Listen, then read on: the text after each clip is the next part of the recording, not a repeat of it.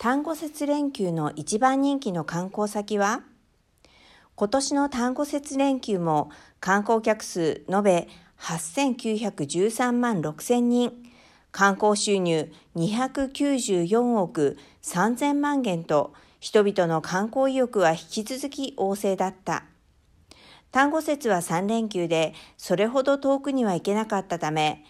周辺観光や近郊観光が主流となり、高速鉄道観光が周辺観光での重要な選択肢になった。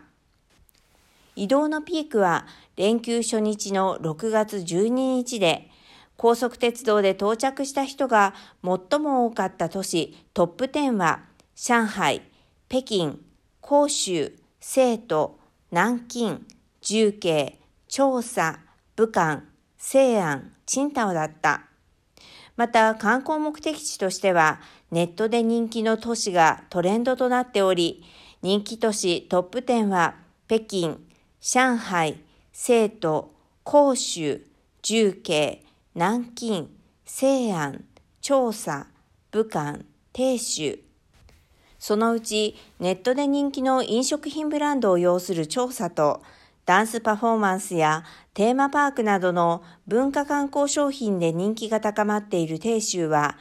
ここ数年の連休の人気都市ランキングで初めてベスト10入りを果たした。